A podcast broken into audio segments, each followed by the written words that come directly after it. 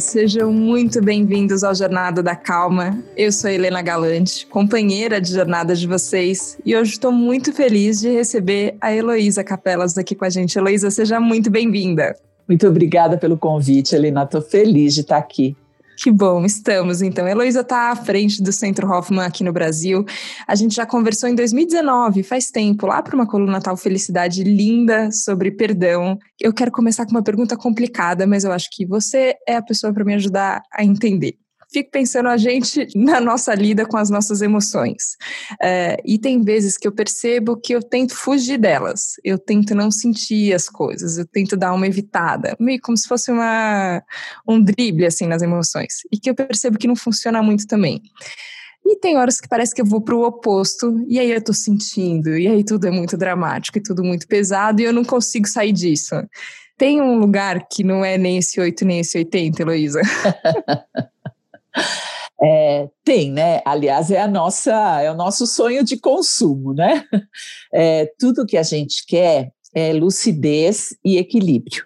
Sem dúvida nenhuma que as nossas escolhas passariam por aí se tivéssemos consciência de exatamente quem nós somos. É, nós temos sim essa balança que alterna ou 8 ou 80, muito às vezes de maneira acentuada e umas fases um pouco melhor. É, eu costumo dizer que assim, é, viver feliz e equilibrado quando está tudo certo, é, qualquer um faz. Né? A, a questão é viver feliz e equilibrado quando dá tudo errado. Essa, esse é o grande jogo né, da vida. Porque, como a vida é extremamente impermanente, é, nós precisamos estar atentos às nossas escolhas dentro dessa impermanência.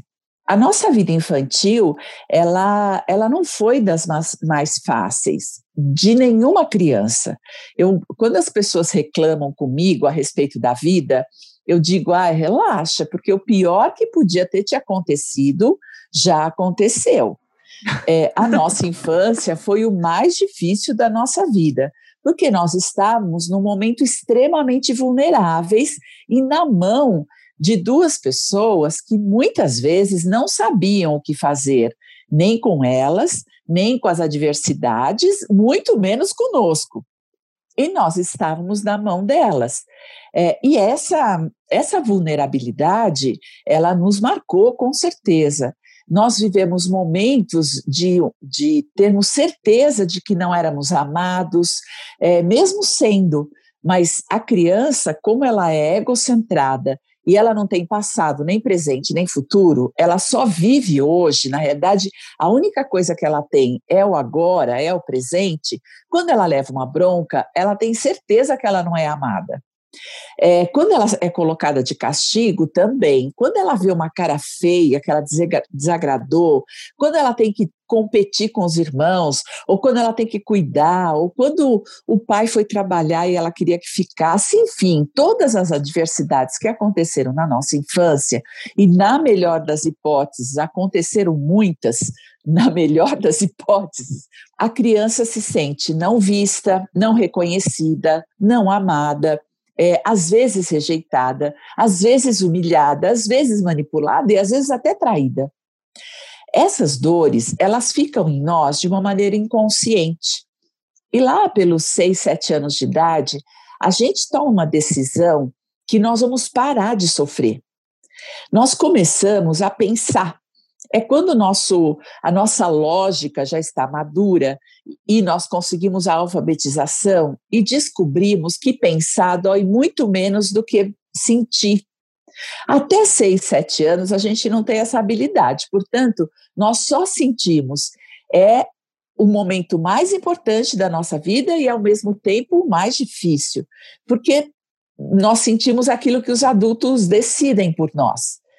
E é absolutamente eh, involuntário. Então, mudanças de casa, nascimentos de irmãos, é, avós que morrem, é, tios que entram em casa, enfim, todas essas adversidades vão nos causando dores.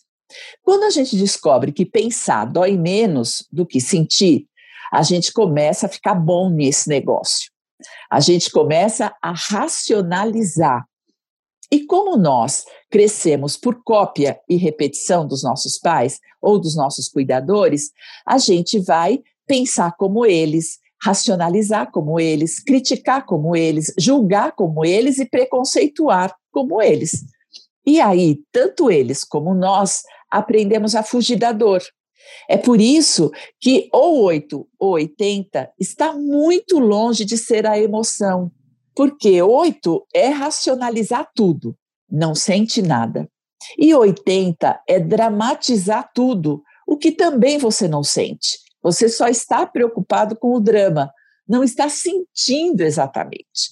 É o meio do caminho que faz a gente sentir emoções. É por isso que inteligência emocional é tão importante na nossa vida. Ela não é mais nem menos que a inteligência intelectual, essa lógica, essa inteligência que fala, que pensa, que lê, que dá significado, essa inteligência é ótima mas ela é tão importante quanto a inteligência emocional. E é a soma dos dois que é, nos dá equilíbrio, ou nos traz sensatez, ou nos traz até lucidez, que é uma palavra que eu gosto muito porque vem da luz. E é o Sim. nosso sonho de consumo, né? Então, tanto 8 como 80 são apenas jeitos da gente não viver a dor inconsciente que nos incomoda constantemente. Nossa, eu adorei isso que você falou, Heloísa, porque me trouxe mais luz para uma para uma sensação e para pensamentos, na verdade, que eu compartilho. A hora que você estava falando da criança, a hora que ela toma uma bronca e aí ela tem certeza que ela não é amada.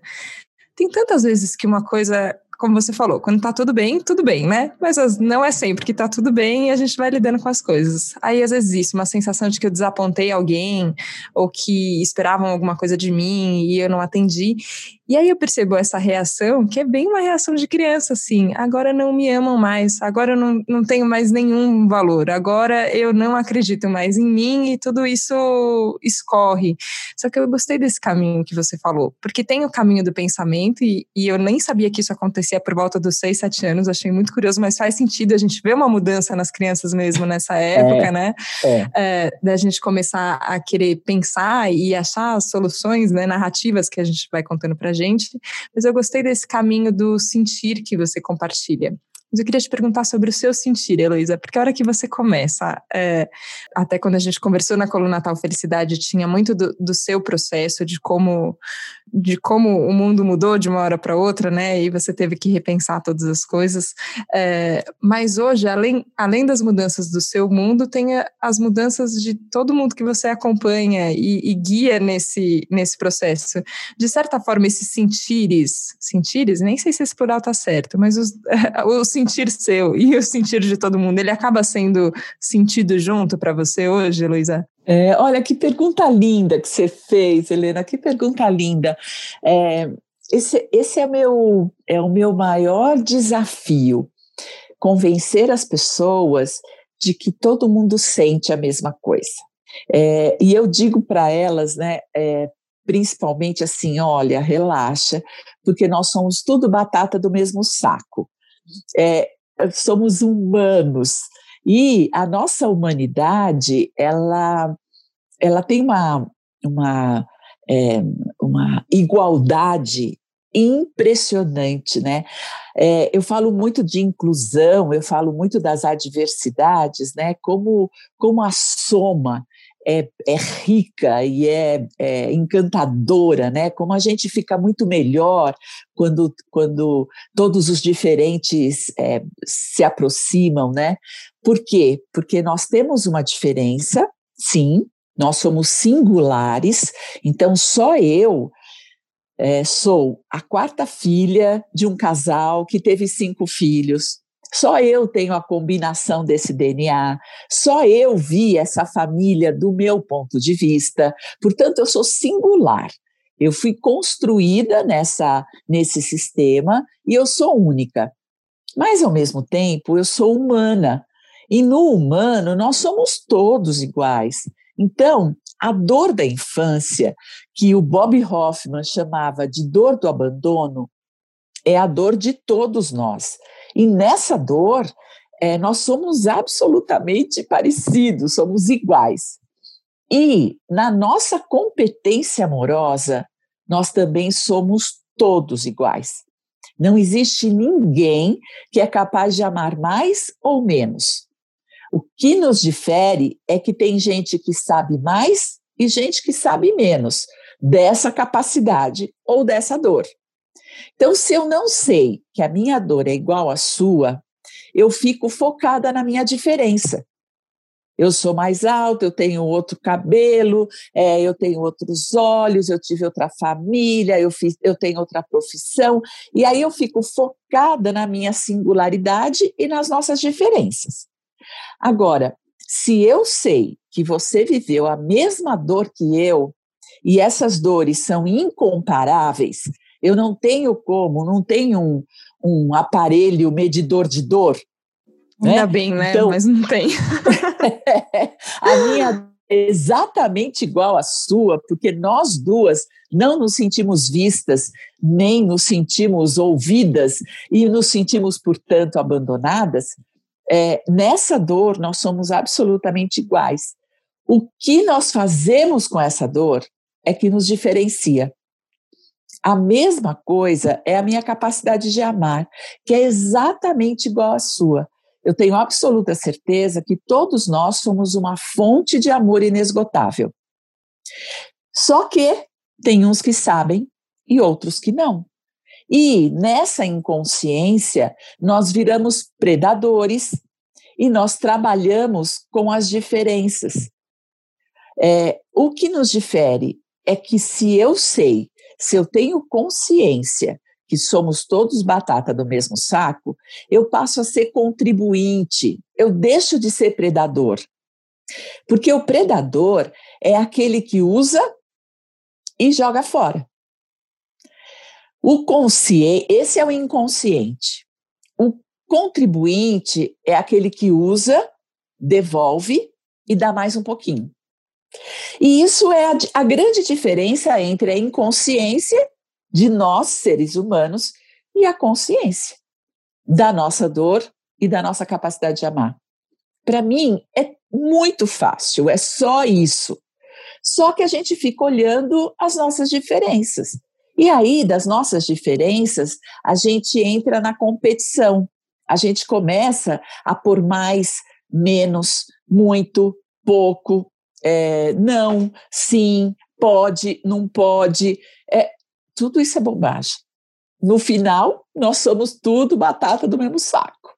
Estou achando muito importante isso mesmo, porque quando, como você falou, quando a gente fica focado nesse olhar de diferença e nessa mentalidade de competição, e, e eu acho que é bem predador mesmo do que você, que, como você falou, assim, que que tem essa sensação violenta junto, né? Que, é, que é uma emoção que a gente nem gosta de sentir ela assim, é, a gente esquece de olhar para o quanto tem de potencial nas pessoas. E você falou isso, e, e, se tem uma coisa que eu acredito aqui no Jornada da Calma e, e que eu já experimentei na vida isso, assim, ó, todo mundo tem a capacidade de amar. Às vezes a gente está meio esquecido. E, e eu percebi isso comigo, assim, é, eu tive eu tive professores é, de todas as formas que eles se apresentaram que olharam para mim e falaram: você é capaz de amar, talvez você esteja meio esquecida. É, e ontem, engraçado, eu estava tava fazendo uma aula e vi o professor Tal Ben Shahar falando de Harvard, é, era numa aula, se não me engano, lá da universidade, que ele falava assim: ah, um pai e uma mãe não olham para uma criança de três anos e falam: você não sabe falar ainda, você não serve para nada. Por quê? Porque tem um olhar de potencial. Você sabe, ok, talvez ele ainda não saiba falar, mas ele pode aprender, a gente pode desenvolver isso. Só que parece que a gente tem esse olhar, já que a gente falou de criança antes, né? Parece que a gente tem esse olhar só para criança. Parece que enquanto você é criança, a gente consegue ensinar alguma coisa. Agora, como é que a gente pode desenvolver esse olhar para todo mundo? E eu sei que eu sei que eu fui olhada dessa forma, e eu sinto muita gratidão por ter sido olhada dessa forma, por alguém ter olhado para mim, já adulta, com um monte de paranoia na cabeça, com um monte de emoção mal resolvida, e alguém falou: não, peraí, eu acredito em você, vamos aqui. É, como a gente pode desenvolver esse olhar com todo mundo? Ou tem uma idade que a gente fala: não, desiste, essa pessoa já não dá mais, agora não tem mais jeito? não, não, não. todo mundo tem jeito e até o último suspiro. É, hoje as neurociências né, nos contam sobre a plasticidade do cérebro e da nossa competência em mudar. É, e a, eu costumo brincar que eu digo, olha, a conversão ela acontece em segundos. Não é um trabalho de uma vida inteira. O trabalho de uma vida inteira é me levar para a conversão. Mas, de repente, é, os psicólogos diriam um insight, um religioso falaria de conversão, é, e eu digo da mudança, mas é, é, os iluminados dizem que é o momento da iluminação. Acontece em segundos. De repente, você entendeu. E você entendeu com todas as células do seu corpo. É, esse, isso é o que os iluminados dizem, e eu iluminei. É exatamente isso. Você teve um momento de iluminação, ou um grande insight, é, ou uma conversão, né? De repente, você está convertido para aquela ideia, para aquele pensamento, para aquele todo. É, em qualquer momento isso pode acontecer. O que acontece é que a gente precisa de um tempo, né? Nós vamos sendo preparados para essa conversão. Então, parece que eu preciso da vida inteira, mas na realidade, quando ela acontece, ela é feita em segundos. De repente, você entendeu. É, é uma aula, uma manchete de jornal, é um vizinho falando com o porteiro, é, é uma criança rindo, é uma nuvem passando no céu. Qualquer coisa te leva para aquele momento de insight ou de conversão, onde eu entendi, né? Essa, essa abertura. É, mas até você chegar lá, é, dependendo do teu nível de consciência ou de inconsciência, e principalmente dependendo do teu medo, é, vai precisar de um tempo. É como se eu amaciasse a carne, pusesse tempero, deixasse ali ela pegar o gosto, para depois eu cozinhar. Né? É mais ou menos assim que acontece a nossa mudança, mas ela pode acontecer sempre, até o último suspiro mesmo. E se eu tiver consciência de que dentro das pessoas sempre existe uma história, e uma história que ela sabe e, ou que ela não sabe. Uma história que ela tem consciência ou uma história que está completamente inconsciente dentro dela, mas está lá agindo dentro dela, determinando os seus comportamentos e muitas vezes o seu destino. Se eu souber disso, que se aconteceu comigo, aconteceu também com você, é, isso aconteceu com todas as pessoas, eu posso olhar para elas de um jeito mais compassivo. Desse jeito que você está dizendo. Você pensa assim agora, mas eu aposto e tenho absoluta certeza na sua capacidade de amar. Você pode fazer diferença. Então, pode ser que você nem consiga dizer isso para a pessoa, mas se você sentir isso para a pessoa, pela pessoa, é o começo da paz no mundo. Nossa, isso tem uma coisa que a gente está precisando no mundo de paz, né? é. Você falando, eu lembrei, é, eu não sei se dá para chamar de meme assim, mas é, é o, como se fosse um infográficozinho assim que eu vi no Instagram uma vez, que era um grande colchete falando ah, a história de uma pessoa, um grande colchete assim, que é de um lado até o outro da foto. E aí no pedacinho final assim, o que você conhece da história da pessoa. E aí tinha uma legenda falando por que, que você devia tratar as pessoas com gentileza. Só que eu senti que na sua fala é, tem uma outra coisa que é todo um colchete que vem daqui para frente. Quais são as possibilidades e como elas são infinitas, na verdade, né? E quando é, e eu, eu fiquei pensando isso que a gente para trazer mais uma postura mais compassiva, como você falou para o mundo, né? A gente precisa de mais compaixão para lidar com as pessoas. Tem se falado muito de gentileza e como a gente escolhe ser mais gentil com todo mundo, em respeito também a essa história. Mas eu fiquei pensando nisso, que tem um. A gente não sabe o que, que, será que acontece a hora que a gente se encontrar agora e, e olhar um para o outro dessa forma e se escutar um, um do outro com, esse, com essa visão tão tão generosa que tem de que vai saber para onde a gente pode ir, como isso pode ser bom para todo mundo, parece que a gente engloba essa parte do, do futuro, assim. É, e eu acho que isso é muito legal de ver, né? Porque se a gente fica nesse futuro com a pessoa também, né? A gente vai, parece que colhendo os frutos do que a gente plantou nessa relação, não é? É, é lindo isso que você está falando, Helena, é lindo. Você sabe que eu digo para os meus alunos que nós temos obrigação de sermos simpáticos e gentis que ninguém tem nada a ver com, a nossa, com o nosso mau humor, com a nossa cara feia, com a nossa indisposição. Isso não é de ninguém, é nosso. E nós temos que dar conta disso. É, e, via de regra, a gente dá o nosso lixo emocional para as pessoas que convivem conosco. A gente acorda de mau humor e a pessoa que está do nosso lado vai ter que aguentar esse mau humor, como se fosse obrigação dela. E na realidade é problema nosso. Quem está de mau humor sou eu. Eu é que tenho que dar conta do meu mau humor e tratar o outro com simpatia e gentileza. Mas isso só é possível se eu gostar de mim. É, eu preciso saber de mim e antes que eu possa olhar compassivamente para as pessoas, eu preciso olhar primeiro para mim com compaixão. Né? Eu preciso primeiro saber que eu não sou má pessoa. Eu não, não, muito pelo contrário, eu tenho uma capacidade de amar, eu só estou perdida, eu só não sei por onde começar. E eu, eu brinco e digo: começa respirando, começa respirando e prestando atenção em você. É, o que é que você está sentindo, como você está sentindo, de que jeito você está vivendo, porque você é resultado da sua história.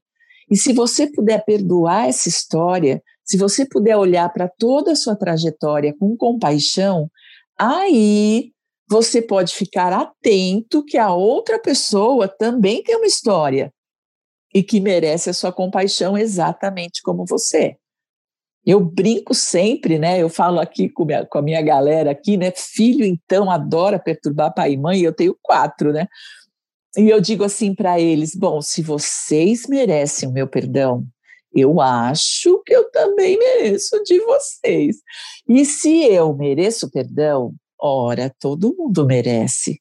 Porque se eu, que sou uma pessoa absolutamente comum, é, mereço ser perdoada, pelo, por um monte de bobagem que eu fiz, ou que continuo fazendo, por uma porção de pensamentos ruins que eu coloco nesse mundo, eu mereço perdão? Por que você não? Por que todas as pessoas não? Porque a gente trabalha com as diferenças e com a qualificação. Um é melhor e o outro é pior. Quem é melhor merece o céu, quem é pior merece o inferno. E isso são só paradigmas que a gente pode mudar, principalmente com autoconhecimento. Isso já é a descrição do próprio inferno, né? Às vezes eu fico pensando assim, esse mundo a gente é, não é? Eu Você também fala, meu Deus do céu, por que isso? Ah, um escorregão, então agora eu não, não mereço mais nada. Ah, não, agora eu acertei, agora é, errei de novo, e parece que a cada momento você pode errar. É, só que eu gostei disso que você falou, porque tem, tem esse momento que tem uma coisa que a gente vai ter que lidar a gente, né? Assim, sabe, tem uma pia cheia de louça que quem vai lavar é a gente. A gente vai ter que a gente vai ter que dar conta disso e empurrar ela para frente não vai resolver. Mas você até falando com seus filhos assim, ó, eu, eu mereço o seu perdão e você merece o meu também. Eu fico eu fico compreendendo que que tem isso, tem essa autorresponsabilidade nossa, mas ao mesmo tempo é um caminho conjunto, né? E parece que eu, eu, sinto muito isso, assim, que ele vai mais rápido quando a gente começa a. Não sei se é só pedir ajuda, mas acho que passa por pedir ajuda também, né? É, por assumir que, ó, assim não tá legal para você, também não tá legal para mim. Vamos tentar se, se unir para isso. É, você acha que hoje tá tá mais fácil. Eu sinto talvez um pouco as pessoas mais abertas a isso. Não sei como você trabalha com isso há muitos anos. É, queria entender também, Elisa. Você acha que a gente a gente está colhendo os frutos hoje de mais abertura? Você acha que tem mais não sei se é flexibilidade a palavra, é, mas uma aceitação inicial para a gente ter mais parceiros de jornada, vai, para ajudar a gente nesse caminho que cada um vai limpar a sua pia, mas a gente tá, parece que uma pia do lado da outra, e aí vai ficando tudo mais brilhante. é legal também essa metáfora. É assim, né? O caminho é extremamente solitário, porque, como você disse, a pia é minha e acabou, né? Eu que tenho que lavar minha louça. E é, então, nesse sentido, é solitário. É, e, no entanto, quanto mais pessoas puderem lavar suas pias, melhor a gente vai viver, né? Então, a gente vai andar por lugares mais bonitos e mais limpos. Eu tenho encontrado mais pessoas insatisfeitas do que abertas. Elas vão abrir por falta de alternativa. Porque assim, olha, eu já tentei isso, já tentei aquilo, já bati a cara aqui, já quebrei o pé ali, já, já dei a topada ali adiante, já eu estou exausta, eu estou insatisfeita e cansada. Qual é o caminho? E aí, essa insatisfação leva as pessoas para a abertura, para falar: bom, eu não quero mais essa vida. Qual que é a tua proposta? O que, como é que eu posso fazer diferente? Então, primeiro ela vai aprender que a pia é dela e é ela que vai ter que lavar essa louça. É, não adianta falar para o outro, não adianta pagar, não adianta subornar, não adianta, não adianta, né? É, dormir, fingir que ela não existe, porque vai aparecer mais copo, mais prato, mais talher, é, vai só amontoando. É, as pessoas chegam no processo com a pia lotada de prato sujo, aquelas panelas bem engorduradas, aquelas frigideiras manchadas, e elas diziam: ai, tá muito ruim esse negócio. É, você pode limpar para mim? não, eu não posso. Mas eu tenho sabão, eu tenho aqui o detergente, eu tenho aqui a esponja, é, eu tenho a palha de aço, eu posso te ensinar a lavar a sua louça. E aí, quando elas pegam o gosto de ficar limpinho, elas aprendem a usar e lavar, usar e lavar, usar e lavar. E compreendem que a vida fica mais fácil assim. E, de verdade, elas começam a torcer e a motivar as pessoas que estão à volta delas para aprender a mesma coisa. Então, nesse sentido, é assim: as pessoas estão mais abertas para que o outro mude porque ia ficar muito mais fácil se, se os outros fizessem e os outros limpassem a minha pia. É, mas elas estão muito insatisfeitas com a pia que não para de ficar junto, apesar de todas as tentativas. E aí, então, elas aprendem a, a, lavar sua própria louça. E ficam muito orgulhosas disso, dizendo: Ah, como eu sou capaz, como eu deixei tudo limpinho, arrumadinho. É, e aí elas vão se motivando, né, umas às outras. Mas não é abertura ainda não. Entendi, entendi.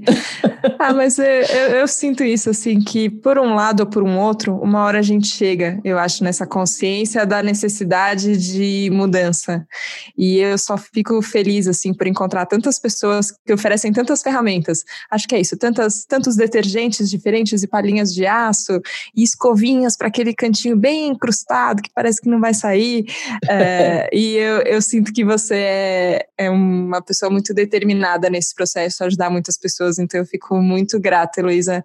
Nosso papo já está chegando ao fim, voou o tempo. Nossa, já passou? Pois é, pois é. é quem quiser conhecer mais do seu trabalho, Heloísa, onde, onde a gente encontra mais sobre você? Bom, o que mais tem, né? Bom, eu estou em todas as redes sociais, Heloísa Capelas, em qualquer uma que você colocar, você me acha, Telegram, Instagram, Face, YouTube, eu tenho um canal de YouTube recheado de assuntos, palestras, vídeos, né?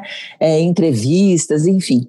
E mais, para conhecer o processo Hoffman, que é essa metodologia, esse detergente espetacular para cada um fazer a sua própria limpeza, o site, né, centrohoffman.com.br, tem todas as informações que as pessoas precisam. Luísa, muito, muito obrigada. Que prazer te escutar, que conversa gostosa, como, como é inspirador a gente poder ter referências mesmo para poder seguir esse processo. Acho que é muito curativo. Queria te agradecer muito.